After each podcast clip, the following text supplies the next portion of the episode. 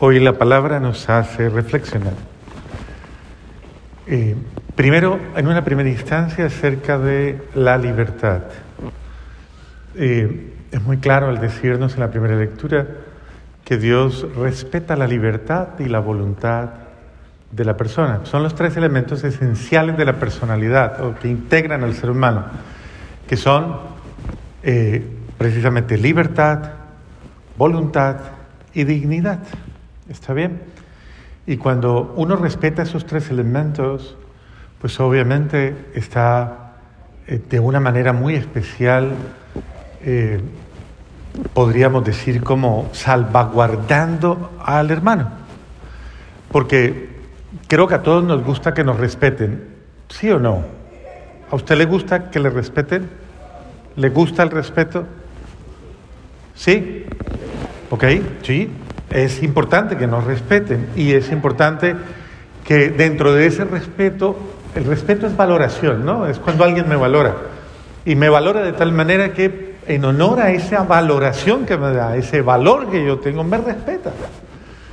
Hay muchas circunstancias en las cuales tristemente tenemos que decir que nos irrespetamos. Muchísimas, muchísimas. Y sobre todo en la vida familiar muchas veces nos tomamos atribuciones y atrevimientos que son, que son eso, atrevimientos, intrusiones en la vida y en la libertad del otro.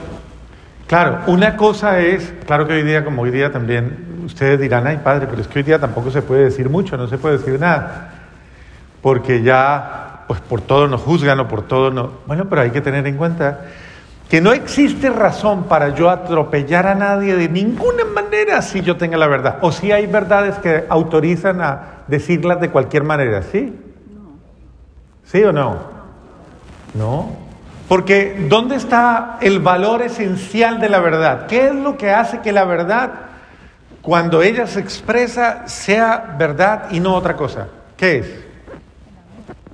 El amor expresado en respeto a la otra persona. Entonces, puede que tú tengas algo, que sí, que es cierto, que ahí tiene que decirlo, pero dilo con amor. Con amor, que eso es respeto. Dilo con amor. Dilo como te gustaría que. Claro, dígamelo de igual manera. Entonces usted le puede decir al otro, ah, a usted le gusta gritadito, ¿no? Gritadito. ¿O cómo le gusta a usted? ¿No? Eh, es importante que todos aprendamos a tener, porque en la vida, y esto es algo que la psicología y absolutamente todo nos enseña, debemos aprender a tener límites. ¿A tener qué? ¿Son importantes los límites? ¿Son importantes? ¿Usted respeta los límites? ¿Sí los respeta? ¿Usted sabe cuáles son los límites que usted debe tener de respeto frente al otro? ¿Cuáles son los límites cuando usted está hablando con su esposita? ¿Con su maridito? ¿Cuáles son los límites? Porque todo tiene un límite, ¿sí o no? ¿O usted tiene derecho a todo? ¿No? ¿Y usted a todo? ¿No? No. De pronto hasta ella dice, hábleme pasito, que me aturde, pasito, hábleme pasito. O sea, todo tiene su límite. Y el límite es una forma de caridad, o es una forma de amor, o es una forma de expresar mi libertad. Es una forma de aprender a expresar mi capacidad de convivencia. Que yo convivo contigo y sé respetarte, y sé aceptarte, y sé amarte, y sé convivir contigo. Y que aunque no pensemos igual, y aunque no sintamos igual, y aunque no seamos lo mismo, yo te ¿Yo te qué? Yo te respeto. Una gran mayoría de realidades familiares, conyugales, sociales, laborales, se dañan porque falta ese elemento esencial. ¿Cómo se llama? Y ese respeto se revela en el amor. O sea, que alguien a mí me respete, eso es amor, ¿no le parece? Es una forma de amar.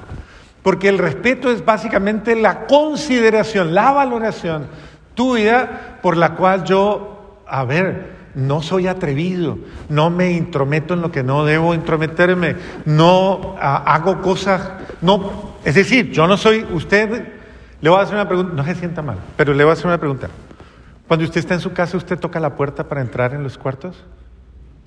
¿Usted dice permiso? ¿Sí? Cuando usted se levanta todas las mañanas, ¿usted saluda? Sí. ¿Sí? ¿O usted cómo hace? Buenos días, ¿cómo están? ¿Cómo amanecen? ¿Cómo hace? Cuando usted comete una indelicadeza, cuando le pasa alguna eh, situación con su cuerpo, una flatulencia en el carro, ¿usted dice perdón?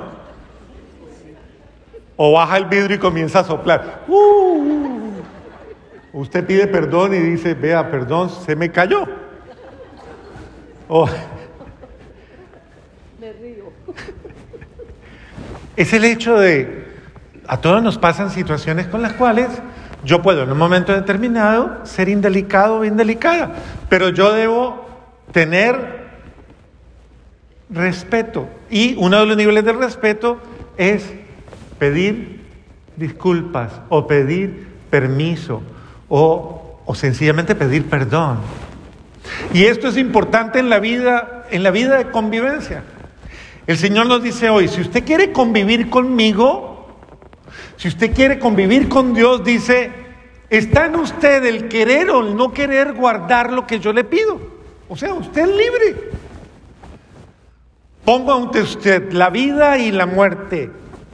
Usted decide. Si usted decide vivir según mis criterios, pues va a vivir bien. Pero si usted decide vivir mal, es su decisión. ¿O es culpa de Dios? Es su decisión. El hombre sabio, ¿cómo es que dice el Pablo en la segunda lectura? La gente madura, a la gente madura se le puede hablar de cosas importantes, a la gente madura se le pueden pedir acciones, gestos, detalles, actitudes serias de gente adulta. La gente adulta, mejor dicho, a la gente adulta se le puede hablar.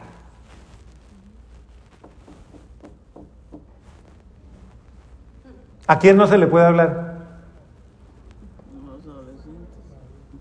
No, a los adolescentes no tanto, ellos todos tenemos una... ¿A quién no se le puede hablar? A los inmaduros. ¿A los qué? Inmaduros. Pregúntele al de lado, ¿usted es inmaduro? Pregúntele. Pregúntele, ¿ya maduró? ¿Ya maduró?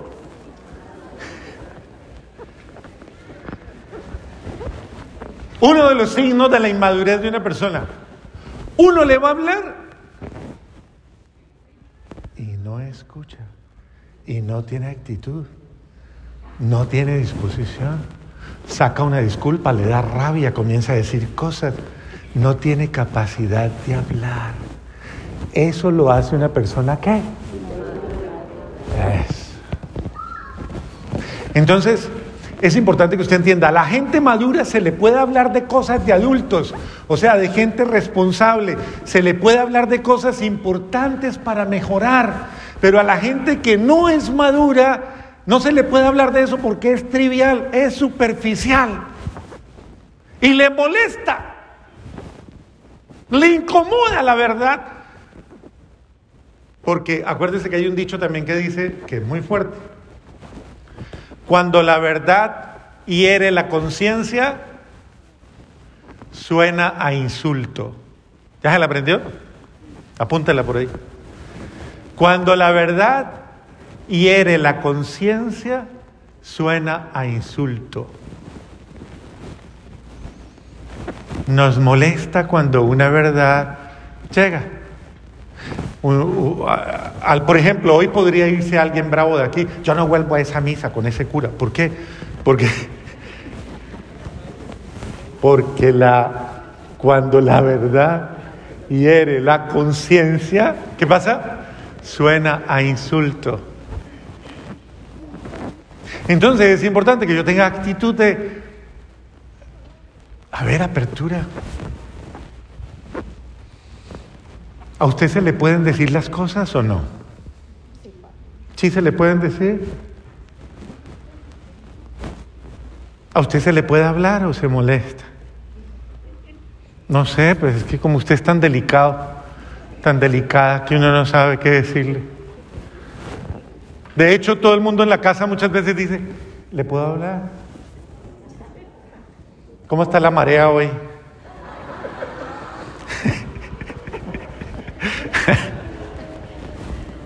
Hay unos que hasta entran pasito.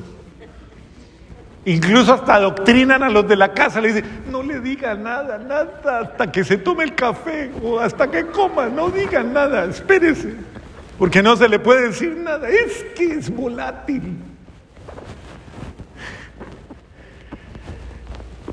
La madurez implica incluso hasta eso. Bueno, ¿qué nos dice el Evangelio de hoy para terminar? Porque no les quiero alargar mucho la homilía, después no me vuelven a misa. Dice, Jesús dice, yo no he abolido, yo no vengo a abolir el, llama, el mandamiento, que el mandamiento es el llamamiento a una, a una forma específica de, de amar, o sea, de, de expresar mi amor humano. Y dice, yo no he venido a abolir nada, sino a darle plenitud. O sea, a que las cosas vayan a su nivel máximo. Entonces dice, han oído, no matarás. Cosas como esta, esa es la primera, ¿no? No matarás. Y uno dice, ay, pero yo no he matado a nadie. Y eso le dicen a uno, padre, yo que me voy a confesar, yo no he matado a nadie. Bendito sea Dios. Entonces, que le hago un altar, le rezo, le prendo velas, porque como usted no hace nada malo. Es que hay unos que dicen, yo no hago milagros de pura pereza, Padre, es que yo soy santa, santo. Pero es importante que usted entienda, el Señor está diciendo, eh, pues yo te digo, el que llame a su mujer, cualquier cosa que usted diga de ella, o a su marido, o a su amigo, o a su amiga, o a su primo, a su prima, o a su suegrita. El que le trate mal, el que esté enojado con ello, ya es reo de sentencia. Y el que esté peleado con su hermano y tenga rabia, odio, malos sentimientos con el hermano, dice la palabra hoy, es reo de muerte. Fuerte eso. O sea, el Señor está diciendo, primero le voy a hacer una pregunta, pero no se sienta mal. ¿A usted le cae mal a alguien? ¿Hay alguien que le caiga mal? No se siente incómodo. A lo mejor puede que alguien le caiga mal. Pero piense, eh, porque le dicen a uno, pero es normal, padre, normal. No se acostumbre a vivir mal. No se acostumbre a lo malo. No es normal vivir con malos sentimientos. No, eso no es normal. No debe ser normal. No es el ideal. No es lo que Dios quiere de usted. No es la plenitud. Dios no le quiere a usted a toda hora envenenado con todo el mundo. Envenenada con todo el mundo. A toda hora lleno de malos sentimientos. Eso no es humano. No es bueno. Si usted vive así hasta se le amarga la comida toda hora, se le daña la carne. Si usted vive así, ni cocine, porque la cocina sabe feo.